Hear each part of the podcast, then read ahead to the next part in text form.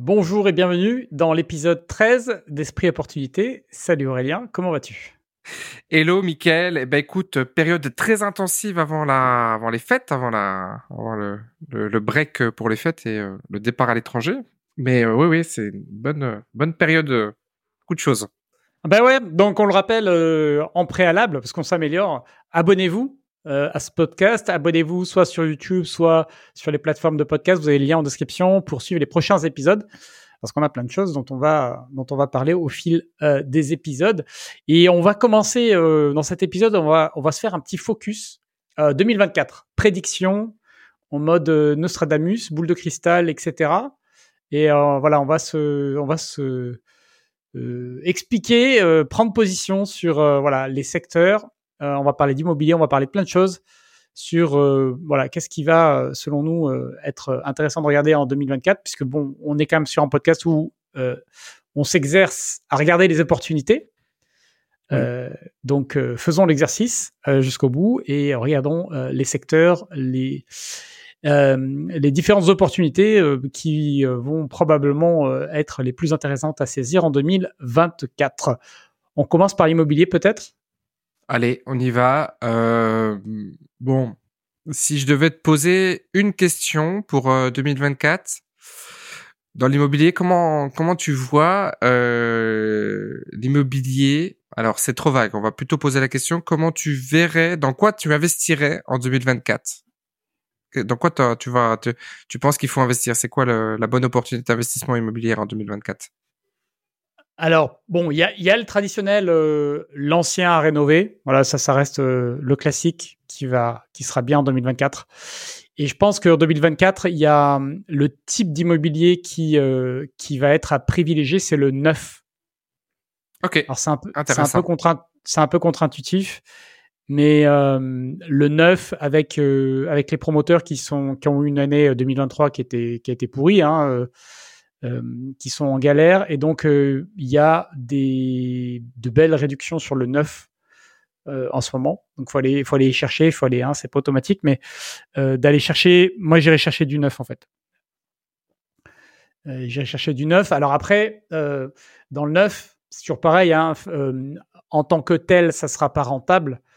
Par contre, tu vois, si tu achètes un machine, tu achètes un appartement que de programme, euh, trois chambres, grand salon, neuf. Tu le transformes, le, salon est grand, tu en fais une quatrième chambre, tu fais une coloc, quatre chambres. Euh, là, tu commences à avoir un truc intéressant. Tu vas avoir un appartement neuf qui sera quand même rentable euh, et qui sera bah, surtout d'une qualité voilà, que tu auras du mal à faire avec l'ancien. Hein. en termes de performance énergétique, sonore, tu vois, agrément de manière générale. Euh, donc ça, ça me paraît être pas mm, être une bonne une bonne opportunité en 2024. Alors après, comme toujours dans l'immobilier, il faut l'adapter à son parcours d'investisseur. Il faut que ça corresponde aussi à à ce qu'on cherche à faire. Euh, c'est-à-dire euh, parce que dans ces cas-là, on a quasiment pas de dépenses, quasiment pas de déficit. Donc pour des gens qui veulent du déficit, c'est pas adapté. Donc il faut bien connaître aussi son profil et, où on en est dans son parcours. Euh, mais pour quelqu'un qui, euh, par exemple, tu vois, veut pas gérer de travaux, veut pas gérer euh, plein de choses, c'est intéressant. C'est intéressant à voir. Ok, c'est intéressant. moi, je dirais les biens qui sont les mieux placés, c'est-à-dire investir dans. Alors, c'est pas une typologie en tant que telle. Ouais. Mais en tout cas, à fuir, euh, on en a déjà évoqué un petit, on l'a déjà évoqué un petit peu, mais tout ce qui est un petit peu, euh, un petit peu trop standardisé, c'est-à-dire que tout ce qui est euh, qui va être un petit peu soit à la campagne, soit en périphérie urbaine, qui est bien le bien mais sans plus, pour aller dans une typologie d'excellence. Donc c'est soit de l'excellence qu'on crée, soit de l'excellence qu'on qu'on achète voilà. Donc quand on crée, c'est soit on rénove, c'est-à-dire qu'on a un bien qui est extrêmement bien placé et on et on va pouvoir le rénover. Donc on va l'acheter peut-être un petit peu cher, mais c'est pas grave parce que je pense que l'immobilier va quand même monter fort en 2024 encore. Euh, même si, enfin, 2020, plutôt 2025, 2026, peut-être 2024, ça va être encore un peu une période un petit peu euh, transitoire, mais on, est dans une tendance de fond de forte hausse pour moi. Donc, il faut, mais pas partout plutôt euh, donc bien placé. Donc bien placé, c'est soit un, beau centre-ville, ou un, un, lieu où il y a des forts flux touristiques. Voilà. Donc moi c'est ça sur quoi j'irais et donc c'est soit on rénove, soit on construit. Fort flux touristique, construire des beaux des, des, beaux hébergements touristiques par exemple. Ça ce serait ça c'est vraiment quelque chose que je recommanderais que je recommanderais fort. Ouais, des beaux logements touristiques, atypiques, uniques, d'exception, euh, des, des, choses qui, qui sont au final assez rares. Donc j'investirais et je dirais qu'il faut investir, investir dans des typologies assez rares. Donc c'est fuir. Ah ouais. Ouais. ce serait donc fuir. Euh, fuir un peu euh, le, le, le classique, euh, le l'habitat, l'habitat classique en fait, l'habitat classique, l'habitat pavillonnaire, l'habitat, l'habitat un petit peu qui représente 90% en fait pour aller dans des trucs qui sont assez euh, assez spécifiques tu vois une belle boutique en ville euh, voilà aller sur des choses qui sont euh, qui sont assez assez spécifiques et c'est ce qu'on va faire nous de notre côté pour 2024 on va on va investir comme ça Ok, ok, ok. Ouais, moi c'est pas c'est pas du tout une, une, approche avec laquelle je suis à l'aise. Moi, j'aime pas du tout ça.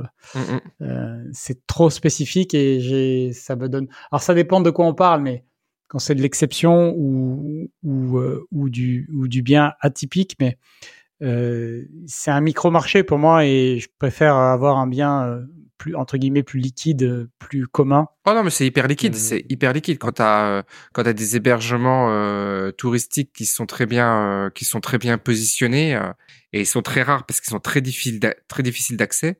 Tu as une as une barrière à l'entrée qui est tellement haute que tu as il y a beaucoup de demandes en fait. Mmh. Donc, euh, c'est ok, intéressant, intéressant. Plutôt, là-dessus, ouais.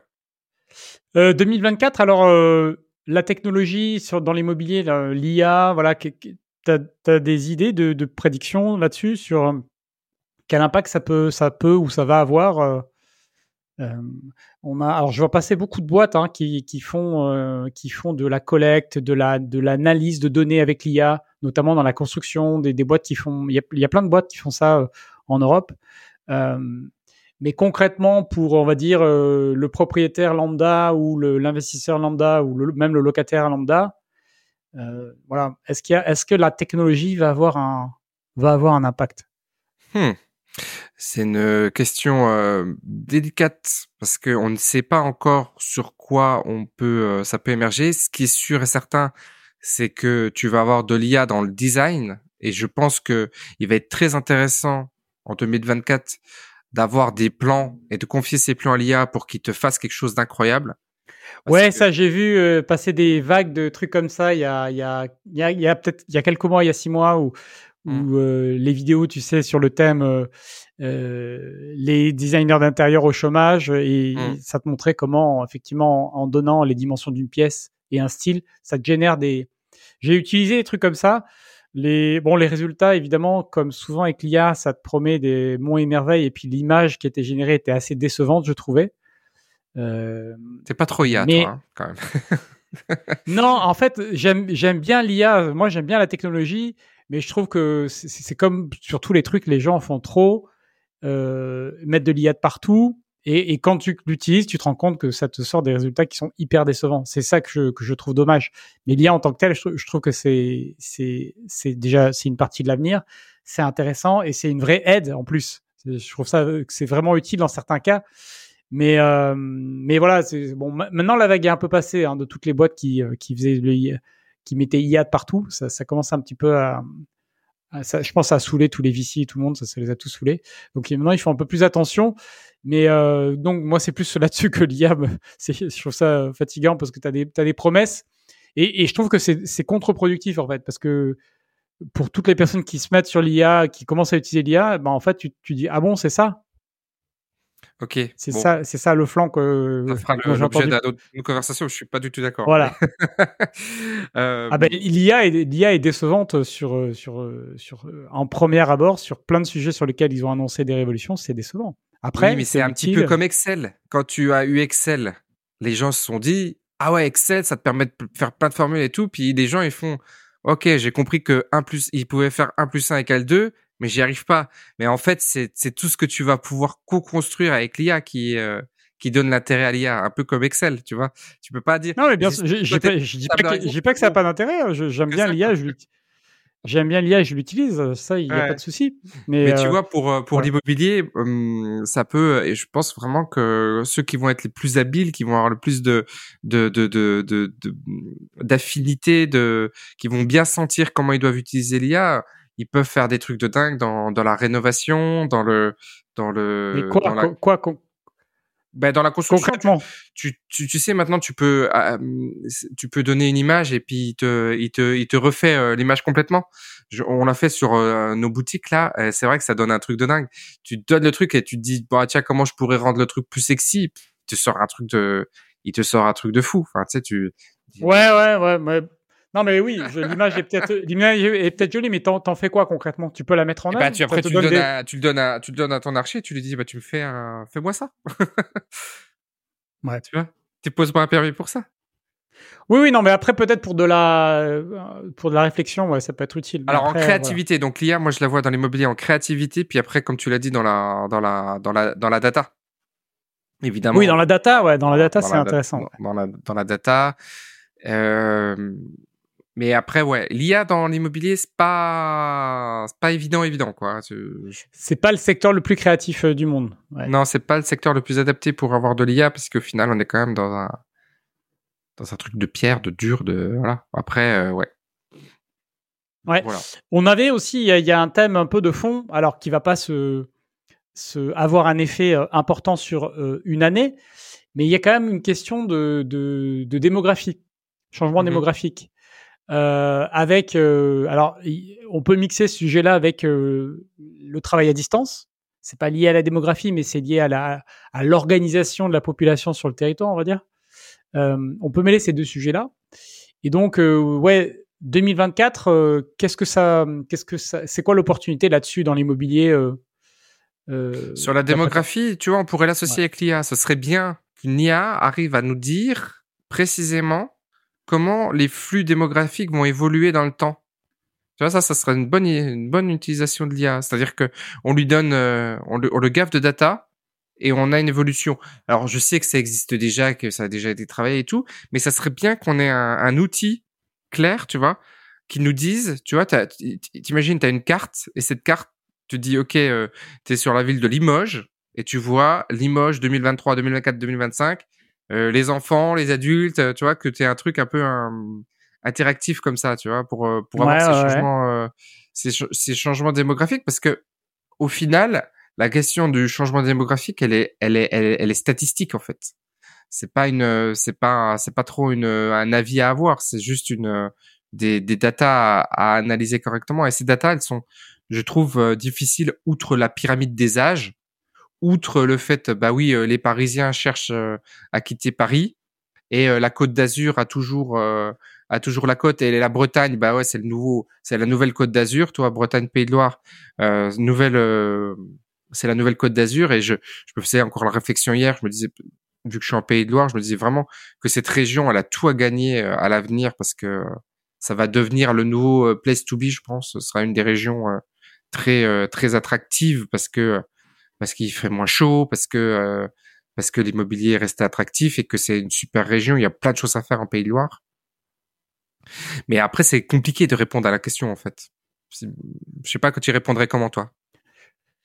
Bah, que je trouve qu'il y a du coup des, des opportunités de tu vois de d'investir dans des secteurs euh, qui répondent au travail à distance, c'est-à-dire des, mmh des secteurs euh, qui ont alors qui ont déjà euh, euh, qui se sont déjà développés ces, deux trois dernières années en fait, hein, mais des secteurs qui sont euh, bah, les typiquement les euh, les secteurs qui sont à une demi-heure, une heure de train des grands centres. bah ouais, ça devient des zones. Avant, c'était des zones intermédiaires, c'est-à-dire en termes de sécurité, de rentabilité, tu étais un petit peu voilà, ton investissement. Bon, il y avait une, une demande locative, mais c'était pas très fort, voilà. Aujourd'hui, c'est c'est plus fort. Aujourd'hui, tu vas répondre à ça, euh, tu vas pouvoir euh, trouver un public, euh, voilà, que qu'il n'y avait pas il y a cinq ans. Mmh. donc toutes les, il y a toutes ces zones aussi sur le travail à distance, toutes les zones qui étaient, bah, typiquement les, tu parlais de la Côte d'Azur, typiquement, tu vois, tous ces endroits où qui, qui étaient très saisonniers, qui vivaient vraiment beaucoup l'été et qui étaient très calmes l'hiver, qui ont tendance à vivre plus toute l'année. Parce mmh. qu'il y a des, des, gens qui sont en télétravail, parce qu'il y a des gens qui sont en déplacement, parce qu'il y a voilà, il y a, y a, ce truc-là qui fait que c'est des zones qui vivent un peu plus l'année. Donc, toi, il y a peut-être une opportunité là-dessus d'investissement à la fois dans le, le, résidentiel, mais à la fois aussi dans, sur, les, sur le commerce.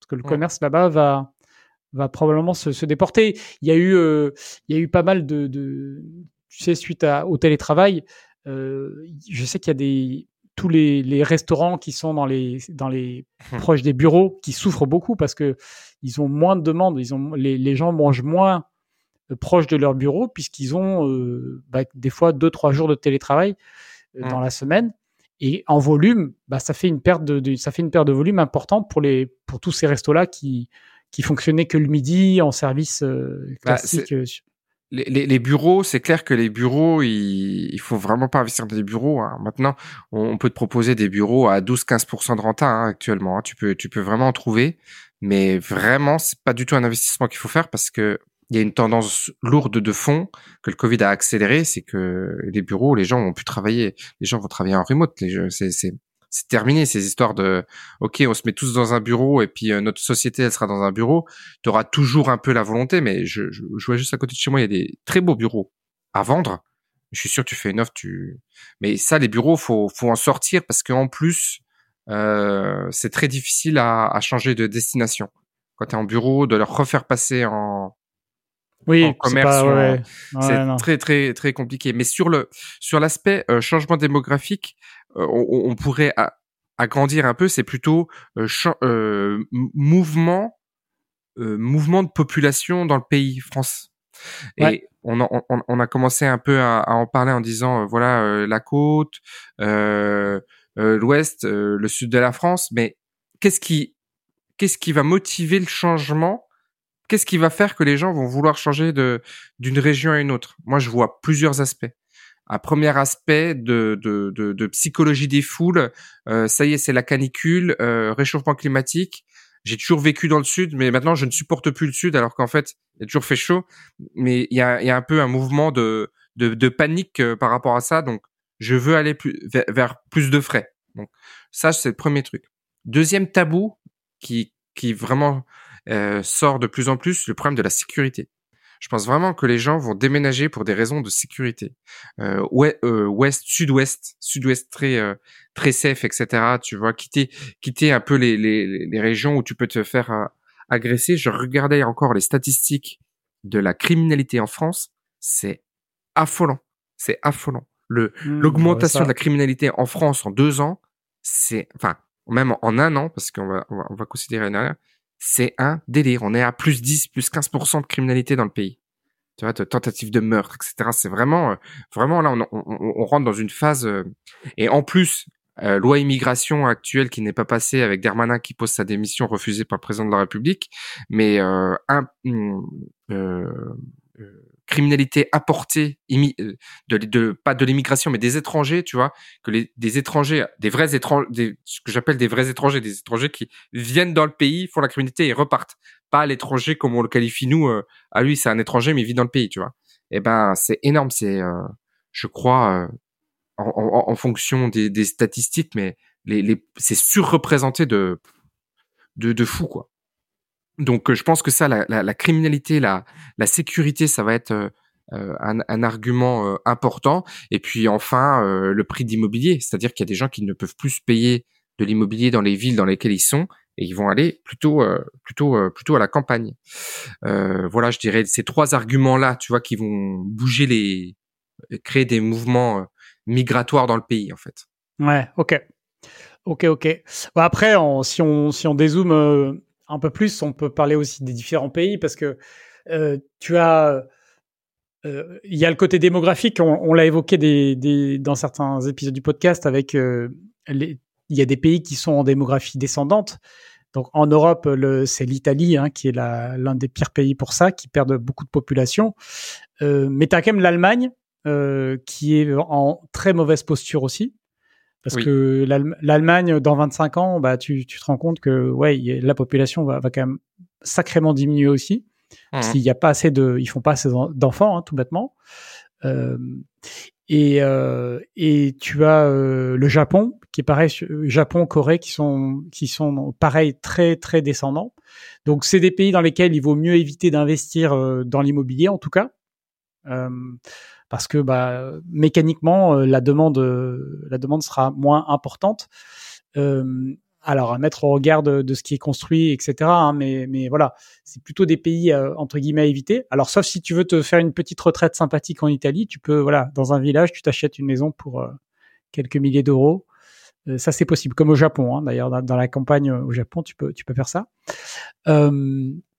Et, et, à contrario, dans les pays qui, qui se développent beaucoup, bah c'est l'Inde, hein, le pays principal euh, là où, où, où, tu sens que, que l'immobilier et, puis même le reste d'ailleurs va est en train de se développer de, de, de fou, c'est-à-dire c'est un pays qui a encore beaucoup de choses à, mmh. à, à, rattraper et ils ont une grosse population et une, une bonne démographie.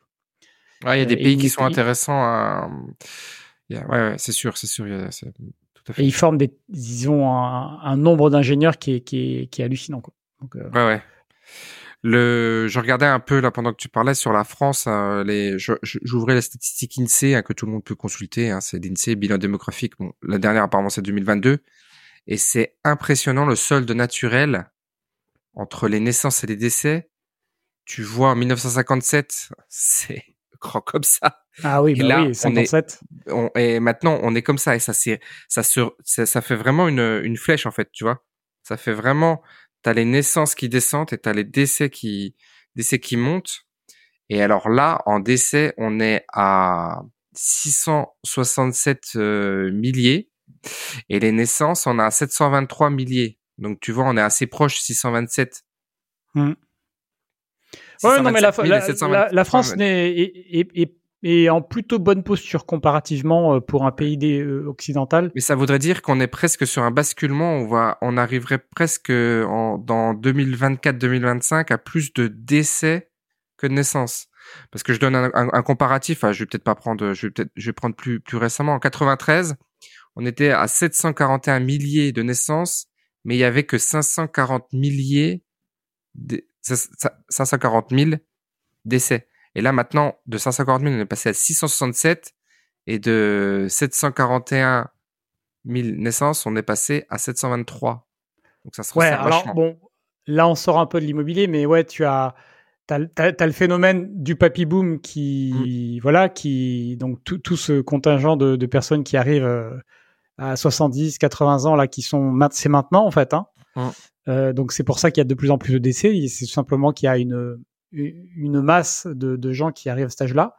Et puis, euh, oui, parallèlement à ça, tu as la, baisse des naissances euh, classique, euh, qui, enfin, classique que l'on voit dans tous les pays occidentaux, hein, voilà, pour, pour plein de raisons, de culturelles, sociétales et autres.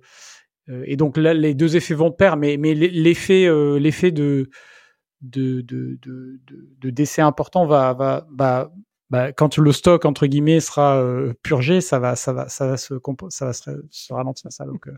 ça, non, mais c'est, c'est, bah, c'est des effets. Euh, tu sais, quand on parle de, de c'est, ce qu'on appelle les effets moissons, quoi. Voilà, ces effets moissons dans, dans mmh. quand tu quand tu parles de, de biologie. c'est, intéressant de voir ça parce que ça, ça peut quand même jouer sur le. Sur les effets. Mais mmh. ce que je disais, parce que tu vois, c'est en France, il y a quand même beaucoup de naissances c'est pas le cas en Italie, c'est pas le cas en Corée ou au Japon, où eux, même après cet effet moisson, mmh. euh, post euh, deuxième guerre mondiale, il y aura pas en face les naissances pour renouveler la population. Mmh. C'est vraiment le taux de renouvellement de la population qu'il faut regarder. Par contre, c'est euh, vrai qu'en naissance, là, on n'a jamais été aussi bas. Hein. Ah ben ça, oui, bah ça, bon, après mmh. c'est encore une discussion, mais ouais, c'est il n'y a rien qui est fait pour, hein, donc. Non, non, mais bon, à, savoir quoi. Hein, franchement, en 2014, on était à 818 et là on est à 723. Donc ça baisse quand même vachement fort. Hein. Ah bah oui, oui, bah oui, non mais ça. En 10 ans, ça a beaucoup euh, baissé. Hein. Ça c'est sûr. Euh, réglementation. Ouais, alors. Qu'est-ce euh, qu'il y a? Ouais, il y a des aspects sur la réglementation 2024 et surtout les opportunités autour de ça. Ouais, qu'est-ce que ça comment, peut être? comment on peut prédire le bon la, la, la, folie écologique a pris place. Euh, le gaz, va devenir une denrée, une denrée, denrée précieuse. à venir, tu vois. Ben oui, non, mais c'est ça, parce qu'en fait, le, tu sais que dans les DPE, le, gaz était un, c'était positif en fait d'avoir du gaz hein, dans la maison pour.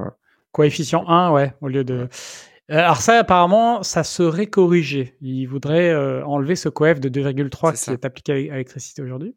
Non, mais ça se trouve, de Noël 2024, euh, tu vois, tu le cadeau, ça sera une bonbonne de gaz, quoi. Ouais, ouais. Donc ce sera. Donc ça, c'est quand même quelque chose qui va. Pour Noël, je t'ai offert une bouteille de 6 litres, de 6 kilos de gaz. Ouais, je sais pas parce que je pense que en fait, tu sais, l'histoire avec la Russie, tout ça, je pense qu'on va renormaliser les notre notre relation avec la Russie en fait. Je, je, pense qu'on va arriver, on va arriver là-dedans, je pense en fait. Alors du coup, du coup, l'opportunité là en termes de par rapport à ça, c'est quoi euh, d'après donc, toi? Donc réglementation, si on continue, si on, si on finit l'analyse, donc tu aurais le gaz euh, délirant, la pompe à chaleur. En fait, il y a de plus en plus de gens qui disent qu'ils payent beaucoup plus cher avec les pompes à chaleur qu'avant. Donc ils remettent des poêles à bois. Euh, y a, t'as beaucoup de, t'as beaucoup de commentaires sur les forums actuellement de gens qui disent, ah ouais? on repose des poêles à bois parce qu'on s'est rendu compte que la, la pompe à chaleur nous coûtait, euh, nous coûtait plus cher. En quoi? En énergie? En, en fonctionnement? Ouais, en prix, ouais. Mm, mm. C'est le prix de l'installation ou le prix de l'utilisation? Non, de l'utilisation, utilisation. Ah, c'est impressionnant parce que c'est censé être. Euh, ah non, non, j'y crois. Moi, j'ai une pompe à chaleur. quand j'étais à Nice, j'avais une pompe à chaleur et on payait très cher. Et elle était pas, elle était même pas réversible. C'était une euh, RO. C'était même pas une réversible RR euh, clim. Donc on n'avait même pas la clim. Et on payait, on payait, on payait assez cher en fait. Hein. Hmm. Parce que je sais pas, c'est soit elles sont mal dimensionnées, soit elles sont mal réglées, etc. Mais en fait, je trouve qu'il y a une vraie différence entre la théorie et la pratique. Les gens dans la pratique, ils ressentent pas vraiment cette baisse, euh, cette, cette baisse sur leur consommation. Donc l'opportunité, c'est quoi là? Ça va être de... Donc ça veut dire que si les pompes, si les pompes à chaleur, euh, au final, c'est pas si intéressant que ça, que le gaz, ça peut, ça peut revenir. T'as les, as, effectivement cette solution du poêle à bois. Mais ça, c'est galère, tu vois, en tant qu'investisseur, de, tu vois, de, sur les, parce que on est tous confrontés à ça. Quand tu refais un bien, mm. tu te demandes, euh, par défaut, tu es toujours sur du chauffage électrique parce que c'est le plus safe le plus souvent le moins cher aussi. Euh, et puis euh, tu sais que les locataires vont pas faire de conneries avec quoi. Hmm. Euh, c'est dommage hein, qu'il n'y ait pas sur les sur une solution poêle à bois des quelque chose d'un peu plus alors, toujours, toujours dans la, dans la, dans la réglementation, tu vas voir les nouvelles réglementations Airbnb. J'ai vu même qu'ils commençaient à discuter de mettre la TVA sur les locations Airbnb, là. Ouais. Donc ça, ça peut être un sujet euh, qui arrive euh, bientôt. La fin du LMNP pour les euh, pour les pour les locations touristiques. ça, c'est plutôt 2025, ça, hein, a priori. Mais un alignement, un alignement de la réglementation avec l'hôtelier pour tout ce qui va être locatif. Donc, oui, il va y avoir du. On va retrouver des meubles en vente sur le bon coin, je pense.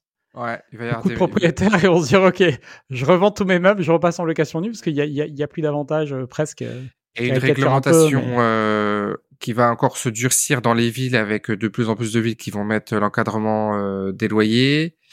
Et une difficulté pour les gens de trouver des, du, du, locatif alors que voilà. Donc ouais, donc maintenant il faut trouver l'opportunité dans tout ça. Bah, l'opportunité elle reste quand même un peu dans l'habitat hein, au final. Hein parce que ça veut dire que toutes ces réglementations vont euh, contraindre un certain nombre de petits propriétaires à vendre parce qu'ils vont pas réussir à caler, que c'est compliqué parce qu'ils vont se faire, ils, vont se faire encadrer les loyers. Ils auront mis des pompes à chaleur et leurs locataires vont gueuler.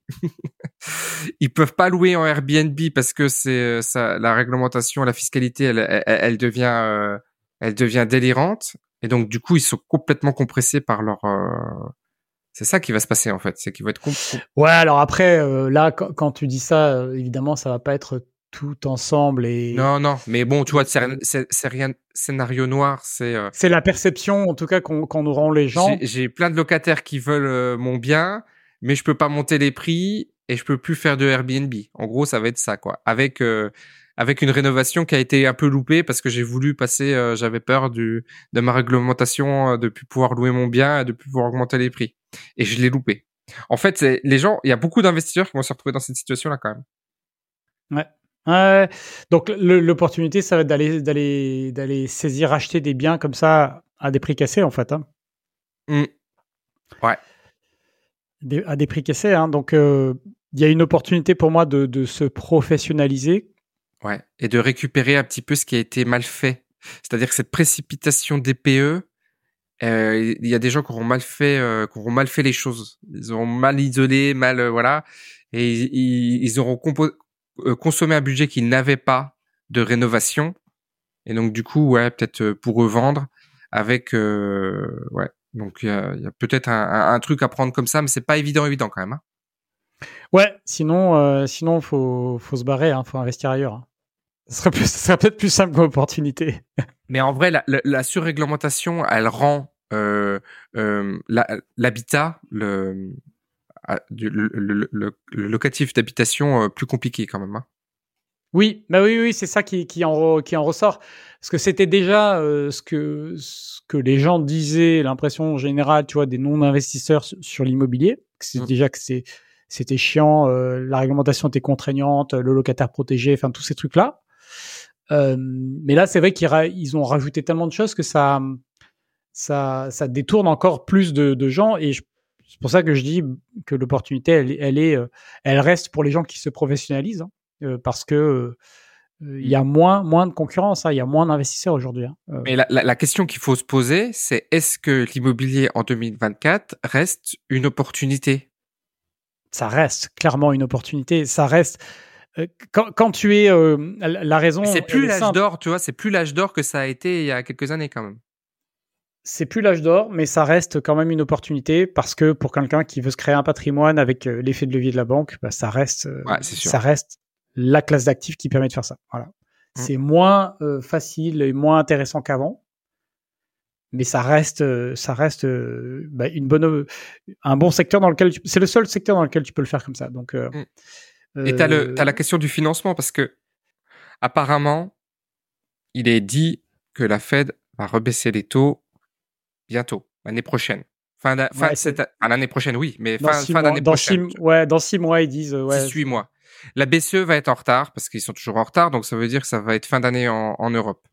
Ça veut dire que, comme tu l'as très bien expliqué la dernière fois, c'est maintenant, en fait, qu'il faut acheter parce que les taux sont hauts et l'immobilier va être au plus bas avant de remonter, puisque mécanique, ça va être mécanique. Donc, il y a une opportunité, en fait, d'acheter parce que les taux sont hauts, en fait. C'est contre-intuitif, mais c'est ce qui, c'est comme ça qu'il faut raisonner, en fait. Ouais, je pense que c'est ça. Je pense que c'est tout à fait ça. Là, 2020, euh, enfin là, 2024, euh, l'opportunité, c'est d'acheter maintenant avec des négos. Euh, mmh.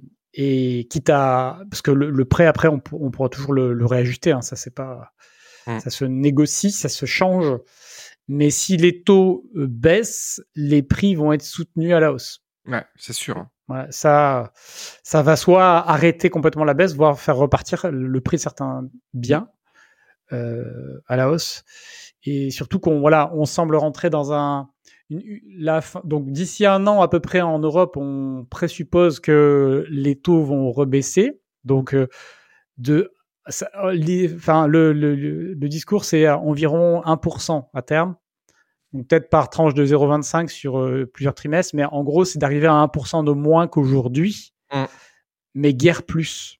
Ça mm. sera, pas beaucoup plus. Donc, on va, on va pas retrouver des taux à, à 3, par exemple. Tout à fait. On sera, on sera sur peut-être du 3,5, 4 en, mm. en, on va dire, et, et, sur du long terme, a priori. C'est plutôt ça.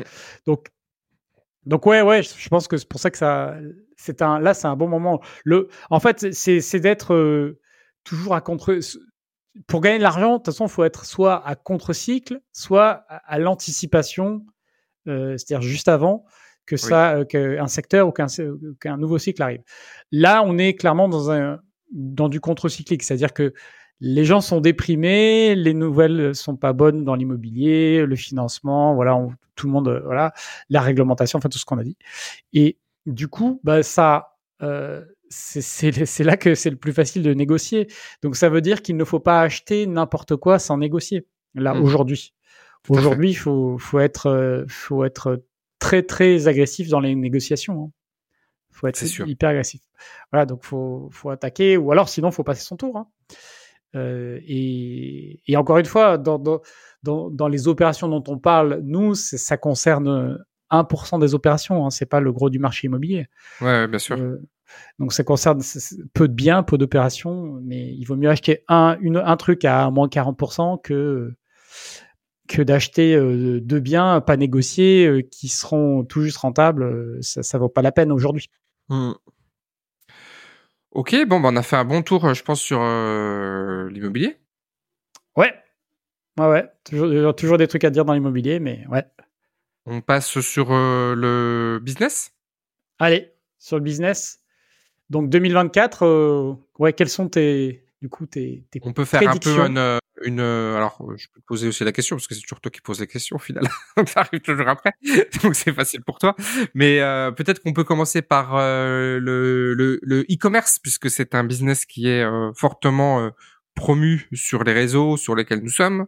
Et est-ce que selon toi, le e-commerce est une opportunité pour 2024 euh, alors, de manière générale, ouais, je pense que le, commerce en ligne, c'est quelque chose qui, qui, va continuer à se développer.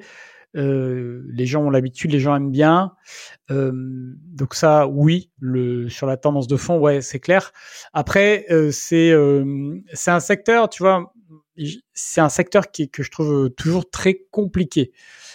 compliqué dans le sens où si tu commences, parce que souvent, les endroits où il n'y a pas de barrière à l'entrée, ça veut dire que n'importe qui peut le faire. Et ça veut dire qu'une fois que tu es dedans, il y a n'importe qui qui peut rentrer et qui peut te, te, te concurrencer. Tu vois, c'est ça, ça le problème. Donc, que l'on parle euh, dropshipping, que l'on parle euh, marque, euh, faire ta marque, ou que l'on parle, ça revient au même. Revient au même. Et je vois, moi, autour de moi, régulièrement, des gens qui avaient une marque, qui avaient un truc qui commençait à marcher ou qui marchait bien depuis plusieurs mois, et se faire, par exemple, copier des boutiques entières se faire euh, ou alors euh, quand tu as un produit qui marche bien sur Amazon, bah tu as Amazon qui commence à vendre ce produit là aussi. Et donc donc c'est un secteur qui est, qui est, qui est compliqué euh, pour ces raisons-là.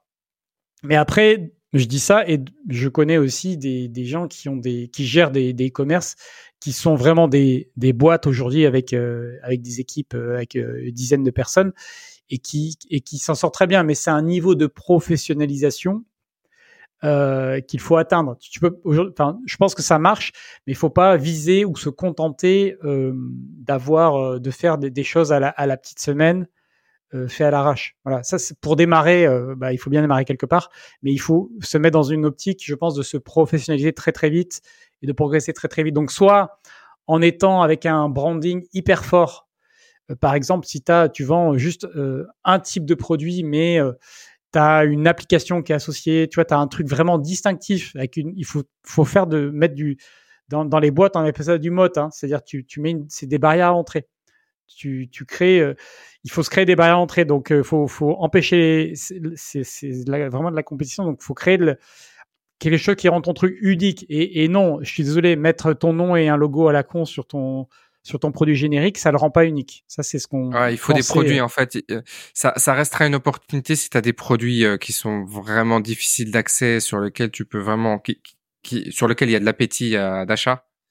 Mais ouais, mais après, après, ça, le, et tu vois, je te dis ça, mais je sais très bien que ça peut fonctionner si tu vends les mêmes produits que tout le monde sur Amazon, ça, ça, ça peut fonctionner.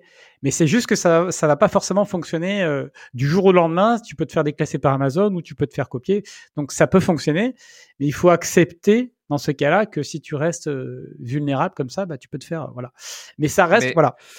Franchement, l'opportunité l'opportunité elle est là malgré tout. Hein. Elle est là. Hein. On va se dire les choses très clairement. Il y a il y a, il y a plusieurs types d'entrepreneurs, d'accord?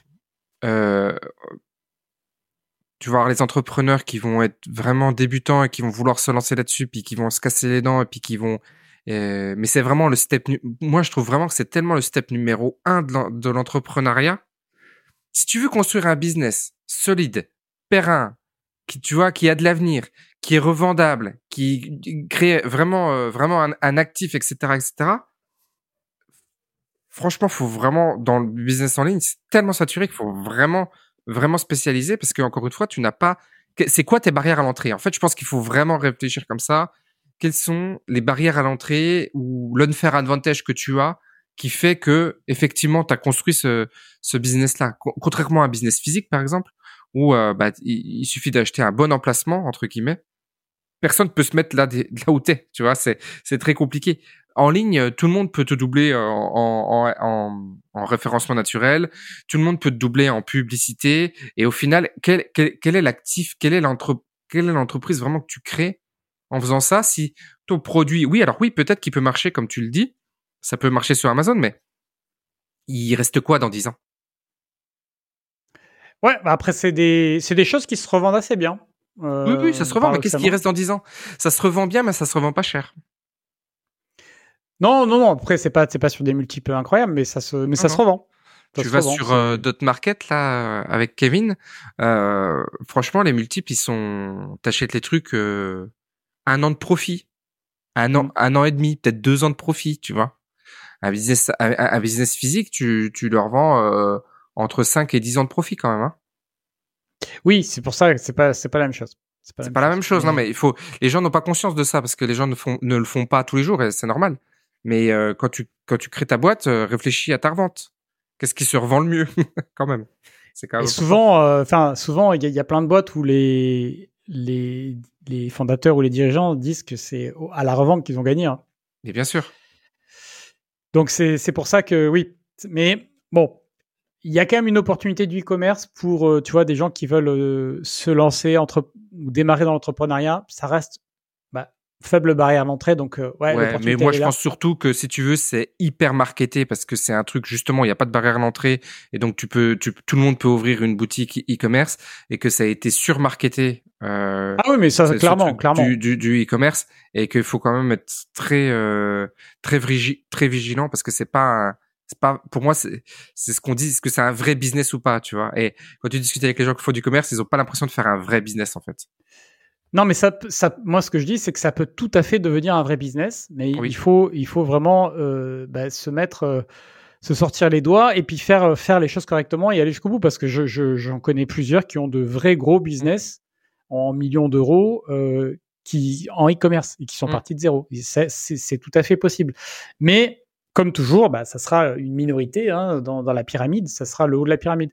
Mais si, vous visez ça, ouais, je pense que c'est intéressant. Ou, ou alors, euh, en cas d'usage, c'est euh, si, si tu vois, tu veux euh, développer des, des, du un peu de revenus à côté et que tu as, as, un job sécurisé et puis tu, tu dis, je vais tester de, de, de vendre des produits, je vais tester de, des choses et je vais mon objectif, c'est, je sais pas, de gagner 1000 euh, euros de plus par mois avec du e-commerce. Et, et donc, c'est ça que je vise, quitte à avoir des boutiques éphémères, quitte à avoir des produits éphémères, quitte à avoir et, à piloter ce truc-là de cette manière-là. Mais donc, euh, c'est c'est une vraie opportunité. Il y a quand même une, vraie Amazon, même si ça a beaucoup été critiqué à un moment donné et ben, ça reste une plateforme hyper visitée en France. C'est dans les, les, sites les plus visités en France.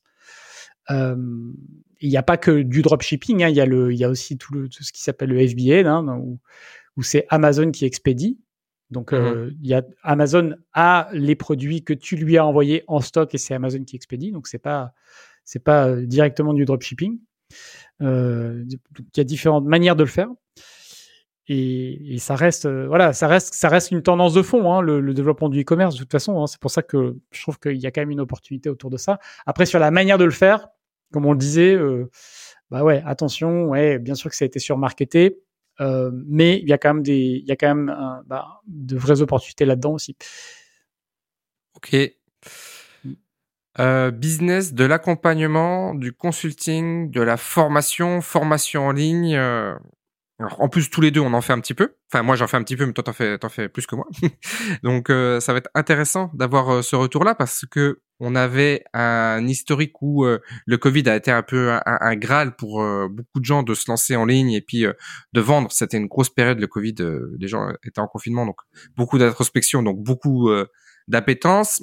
Ah, visiblement, l'année 2023 de des dire de plusieurs personnes qui vendent de l'accompagnement plus plus plus difficile. Est-ce que c'est une opportunité euh, de vendre euh, euh, de la formation, de, de, de créer sa boîte d'accompagnement, de, de, de coaching de vie, etc. De, 2024, tu le tu le vois comment toi? Ben moi je pense qu'il y a il y a une tendance, donc tu as dit, il y a cette tendance post-Covid. Il y a une tendance aussi, je, clairement, du fait que les gens veulent monter leur boîte, vivre de leur propre activité. Ça reste une tendance de fond, ça aussi, quand même. Donc sortir du salariat d'une certaine manière, ça reste une tendance de fond. donc, ça veut dire qu'il y a des gens qui veulent se lancer, mais ça veut dire aussi que tous ces gens-là ont besoin d'être accompagnés. Euh, tu vois, donc euh, euh, il y a un formidable boulevard pour les coachs de coachs qui veulent former des coachs à devenir coach, tu vois, comme mmh. comme comme ça existe, parce que parce qu'il y a une demande. Et donc oui, je pense que je pense que il y a une c'est un secteur qui se développe. Le, le, secteur du marché de l'information, il est, il est gigantesque. Hein. Euh, voilà, il est, il est pareil, faible barrière à l'entrée euh, et donc très concurrentiel, mais euh, il y a, il y a clairement, il y a clairement des plein de niches, tu vois, plein de thématiques qui sont qui, qui sont encore à apprendre ou qui sont sur lesquelles il y a, y a de la y a des attentes tu vois il y a des et donc donc 2024 on va, on va, ça, va te pair si tu veux en, termes sociétal. Pour moi, ça va te pair avec, euh, tu vois, tu, tu, tu télétravailles, tu es un peu à distance, euh, donc e-commerce, euh, formation, tu consommes des contenus, tu vois, en ligne. donc les, mais par contre, ouais, il faut avoir, et c'est là un petit peu la, toujours la difficulté dans ce type d'activité, c'est qu'il faut avoir quand même une, une, bonne, un bon niveau d'expertise sur le secteur euh, en question. Et il faut avoir en général aussi un bon niveau de marketing. Tu vois, ça, ça, demande de cumuler pas mal de compétences différentes pour que ce soit, euh, euh ce soit pour réussir et pour, euh, et pour se développer dans le secteur. Euh, j'ai vu, tu vois, autour de moi, donc j'ai pas mal de gens qui, qui sont dans ce type d'activité. Et euh, euh, il y a eu une tendance l'année dernière où euh, les gens qui démarraient, dès qu'ils, avaient généré 30 euh, 000 euros de vente, bah, tout de suite, ils embauchaient une assistante pour, pour se développer. Et donc, ça leur coûtait 2000 balles par mois. De... Et, donc, moi, je, je, trouvais ça très, très, très étrange mmh. de, d'engager d'engager des, des, des, dépenses alors que c'est 30 000 euros une fois. Hein. C'est pas, ils sont mmh. pas 30 000 euros par mois. Ils, ils, ont juste fait une vente et euh, donc il y a cette euh, cet encouragement à euh, déléguer, déléguer, déléguer, tu sais, un peu à outrance, que je trouve, c'est un outil puissant, mais faut, faut le faire au bon moment et puis de la bonne manière. En fait, souvent les gens sont encouragés à déléguer des trucs qu'ils savent pas faire euh, très tôt dans leur développement, et ce qui fait que bah, ils se retrouvent à, à payer, ils savent pas pourquoi ils payent en fait, mhm. parce qu'ils savent pas faire, donc ils savent ils savent pas jauger, ce qu'ils délèguent, et, et puis ça leur, euh, ils engagent des des coûts euh, qu'ils peuvent pas assumer durablement. En fait, c'est soit ça passe, soit ça casse. C'est-à-dire au bout de trois mois, ils sont obligés de, revenir en arrière parce qu'ils voilà. Donc euh, euh, donc c'est pour ça que je dis ça, ça demande pas mal de compétences assez transverses.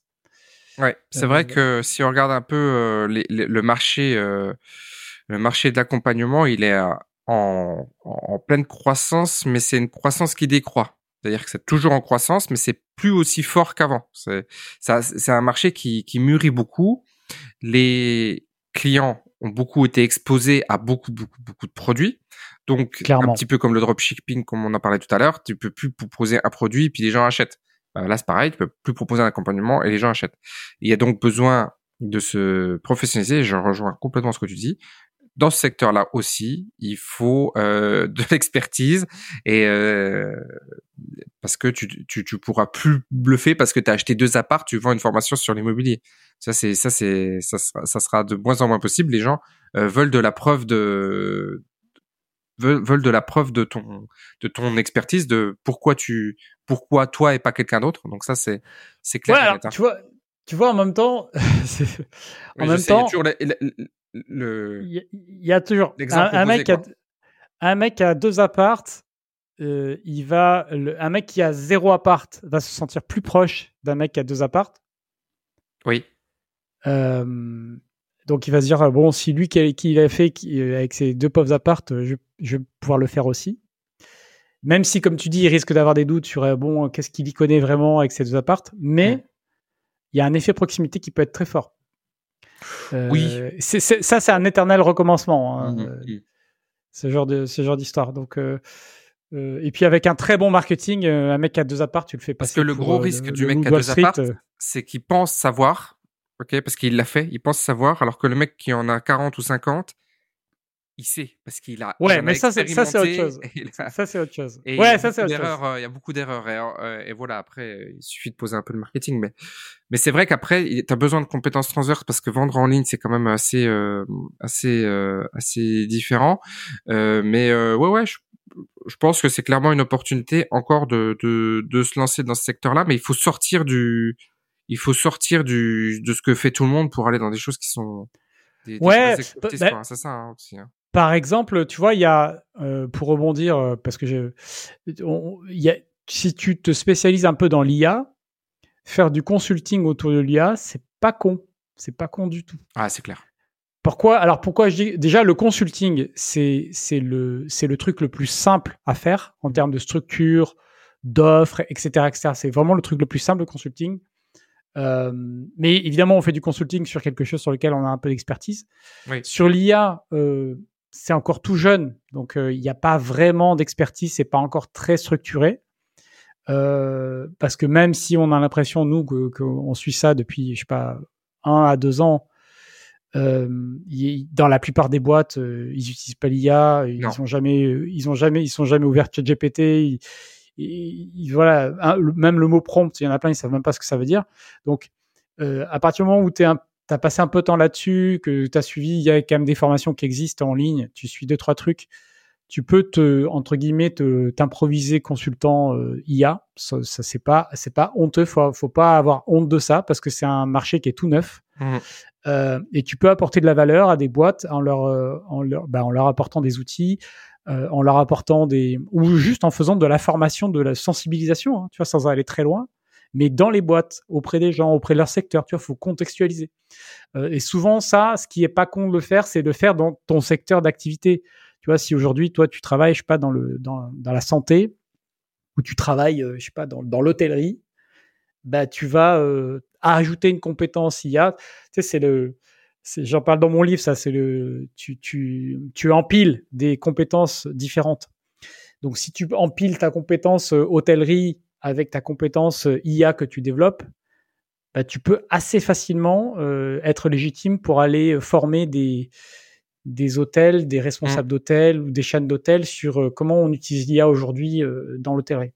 Mais pour conclure un peu sur ce sur ce domaine-là de, de formation, l'accompagnement, coaching, consulting, j'ai l'impression que si tu veux, on a passé cinq les cinq dernières années ont été des années de découverte pour le grand public des opportunités qu'il y avait à faire, euh, à travailler dans le numérique, à travailler dans le digital, mais que maintenant on va rentrer dans l'ère où les gens veulent moins de blabla et plus de plus de résultats. C'est-à-dire qu'avant, ils étaient dans une phase de, de découverte. Oui, bah ouais, pourquoi le coaching, pourquoi pourquoi pas? Mais maintenant, ok, je veux que mon activité marche. Tu vois, c'est plus, euh, je suis plus dans la phase de découverte. Je veux je veux rentrer dans une phase où vraiment les les choses s'articulent, marchent, etc. Et donc, je vais euh, je vais aller chercher plutôt du résultat concret. Et c'est pour ça que ce que tu dis là, le done for you, là, le le consulting, je pense, à beaucoup d'avenir parce que les gens maintenant, ils vont vouloir faire ou vouloir faire faire pour pour que les choses marchent. Et c'est vrai que si tu, je trouve que entre la formation, euh, le coaching, le consulting, c'est le truc le plus concret parce que tu tu réalises tout de suite quelque chose pour quelqu'un, tu vois. Donc il y a cette, euh, il y a ça. Et je et je moi je pressens ça pour 2024, c'est qu'il va falloir être très résultat oriented. va vraiment dire, ok, je t'accompagne pour avoir ce résultat et on s'engage sur sur un résultat. Alors qu'avant, on s'engageait à donner une perspective à des gens qui pouvaient faire, que c'était possible de faire autrement. Maintenant, il faut passer dans, la phase euh, opérationnelle plus. Ouais, et puis euh, je peux rajouter aussi là-dessus parce que quand on parle de, formation, euh, il y a, faut vraiment, il y a vraiment deux secteurs. C'est pareil dans le coaching. Hein. il y a vraiment le secteur du grand public et il y a le secteur des professionnels. Oui. Et je pense que l'opportunité, elle est vraiment vis-à-vis des professionnels. Mmh. Euh, donc de former les professionnels ou de les coacher, c'est-à-dire du, faire du coaching professionnel et pas du coaching de vie. Et de faire de la formation professionnelle. Alors pas professionnelle au sens label à la con de l'État avec des tampons dans tous les sens, mais former des professionnels sur leur métier, sur des domaines d'expertise qui sont directement liés à leur métier, au développement de leur activité, voilà, mais précis, précis. Et, et si possible, contextualiser sur des métiers. Oui, bien sûr. Euh, pas trouver des clients en ligne, tu vois, c'est trouver des clients dans tel domaine. Et, donc, si vous êtes de ce domaine-là, vous avez euh, voilà une légitimité pour ça aussi. Ok. Ouais. Donc euh, ouais, bah, pas mal de choses dans le business au final, hein, pas mal de choses dans ce dans. Et puis de manière plus générale, tu vois, un commentaire plus général sur la partie business, c'est que on a traversé une année avec beaucoup d'inflation, avec pas mal d'incertitudes et, qu'au final, euh, pour faire peut-être la transition avec le dernier euh, dernier sujet qu'on voulait aborder, peut-être des métiers un peu plus particuliers ou des secteurs hein, qui oui. qui vont cartonner l'année prochaine. Euh, là, 2024, on, donc les taux vont un peu se baisser pour relancer l'économie, parce qu'on sent que l'économie est en train de ralentir. Donc, il est possible qu'on entende parler de, de, récession en 2024. Oui. et pour autant euh, malgré cela, il y a des, bah, il y a quand même y avoir des secteurs, des métiers qui, euh, qui euh, dans lesquels il y, a, une forte demande, dans lesquels il y a des, il y a, bah, il y a de vraies opportunités. alors, on peut citer quoi comme métier dans lesquels, voilà, ça peut être intéressant de. Donc, c'est des métiers dans lesquels aussi il n'y a pas forcément de très grosses barrières à l'entrée. Hein. C'est dans les métiers, c'est des métiers sur lesquels vous pouvez vous former assez facilement. donc, c'est quoi la petite liste Ouais, sur quoi on aurait euh, opportunité? Euh, On peut on peut regrouper un peu le digital, l'IA, agence digitale, c'est un peu ce que tu as dit tout à l'heure. On sait une agence euh, IA, agence digitale, professionnaliser encore la, la communication sur les réseaux. Les réseaux, il y a quand même beaucoup de réseaux maintenant. Tu vois, t'as quand même, toi TikTok c'est presque un métier à part entière, Insta aussi. Mon Facebook est en déclin et la présence LinkedIn, euh, avoir quelqu'un qui, qui, gère ton LinkedIn parce que tout le monde déteste LinkedIn, mais tout le monde y est parce que c'est là-dessus que tu, c'est une plateforme sur laquelle tu peux, euh, tu peux vendre. On sent bien que Twitter X a eu euh, un peu cette phase de, de, de croissance. Puis maintenant c'est décroissant, mais quand même communiquer sur X, c'est quand même la façon la plus rapide de diffuser une information. Donc bon, mais tu vois, chaque plateforme a un peu ses spécificités. Aujourd'hui, il suffit pas de publier. En fait, il y a, il y a, il faut comprendre les algorithmes de chacun, les cultures de chaque euh, réseau, parce que chaque réseau a quand même des cultures euh, assez fortes et accompagner des gens à le faire. Et en plus, tu rajoutes là-dessus l'IA. Euh, pour moi, c'est une belle, euh, c'est un beau secteur qui a une opportunité. C'est le, le secteur du, du digital, évidemment, quoi, digital techno. Voilà. Est-ce que tu, veux en citer un, toi? Ben, Je trouve que dans le, secteur général de la sécurité informatique, euh, il y a un vrai, c'est un vrai, vrai secteur où il y a, une grosse demande. Euh, il y a encore beaucoup de choses à faire. Euh, il y a les professionnels qui, ont, de grosses demandes par rapport à ça, de formation, de, euh, bon, tout ce qui est test d'intrusion, tout ce qui voilà, tout ce qui va tourner autour de la sécurité. Le Zint, on a parlé de le Zint aussi, tout ce qui est. Euh, euh, donc, et c'est des secteurs sur lesquels, bah, paradoxalement, on peut se former assez facilement. Il y a plein de ressources en ligne gratuites. Enfin, c'est c'est pas encore c'est pas encore très structuré avec des des pareil des diplômes qui font référence. Enfin, tu vois, c'est pas donc ce qui fait que ben, quelqu'un qui, qui veut y consacrer quelques mois peut atteindre un, un, un, niveau qui lui permet de, voilà, de commencer à, à, à, travailler dans ce secteur. Et puis après, évidemment, il faut continuer. Euh, c'est un secteur où l'apprentissage est, est, continu. Hein. Mais euh, en tout cas, il y a une grosse demande autour de ça. Euh, et puis le, le pendant de, du côté informatique, c'est tout ce qui est data, data analyst. Euh, pareil, euh, c'est un, métier très demandé dont euh, en fait quand tu fais pas, tu sais pas du tout à quoi ça consiste. mais, mais si tu cherches data analyst, euh, Google a des formations gratuites euh, en ligne de data analyst, euh, et c'est un métier dans lequel il y a, il y a il y, a, y a des opportunités assez intéressantes. Euh, donc, en fait, toutes les startups cherchent, ont besoin de data analyst hein, à un moment donné pour, mmh pour sortir des, des, des idées, des informations de leurs données, tout bêtement. Et comme la donnée, bah, c'est quand même un peu l'or, l'or du, de notre siècle. Hein. Euh, donc c'est c'est pas à négliger. C'est des jobs en plus sur lesquels vous pouvez être facilement en remote. Oui. Euh, donc vous pouvez, vous pouvez facilement être, travailler pour une boîte US à 100, k 150K euh, par an, euh, même en débutant. Hein. Euh, mais il faut avoir un, un, un, niveau minimum. Mais il suffit, voilà, d'avoir des quelques décrocher quelques certifications auprès de Google, et, etc. pour pour pour trouver des, des postes. Hein. Euh, donc c'est vraiment pas négligé, tu vois. Euh, quelqu'un, tu vois, imagine, as, le profil, c'est, euh, je sais pas, t'as, je sais pas, t'as la trentaine, tu travailles un peu dans l'informatique, tu sais pas, t'es dev ou tu vois, tu te formes un peu data analyst et tu dis bon bah moi je quitte Paris avec, je sais pas combien tu touches à, dans le dev à Paris à 30 ans, mais 45K ou 50K parce que je sais que les devs sont hyper mal payés en France. Ah oui. et tu prends tu prends 100K, euh, euh, alors c'est en USD, mais. Mmh, mmh. et puis tu voyages, voilà, tu travailles, euh, tu dis je vais passer trois mois à Bali ou je sais pas où, tu vois, tu dis je me fais. Il y a pire. Donc voilà, il y, a un truc, il y a, vraiment un truc avec ce métier-là. Ok, dernier, dernier secteur, si on devait en citer trois, comme ça, ça en, fera trois. dernier secteur, moi, je verrais bien les médias. Alors pourquoi, pourquoi les médias? Parce que euh, on est rentré dans une ère de de d'information, désinformation, de perte complète de crédibilité des, des médias euh, traditionnels vraiment euh, c'est hallucinant. Ouais, c'est vraiment un, déclassement. Et aujourd'hui, les gens recherchent de l'information. À côté de ça, tu as l'information dite complotiste qui a aussi beaucoup le vent en poupe, qui voilà, et avoir un média un peu spécialisé qui va chercher un peu de l'information, qui euh, il y a un vrai, il y a une vraie demande, il y a une vraie demande. Euh, il faut trouver le business model parce que le business model médiatique il est toujours un petit peu euh, compliqué, délicat, mais, ouais.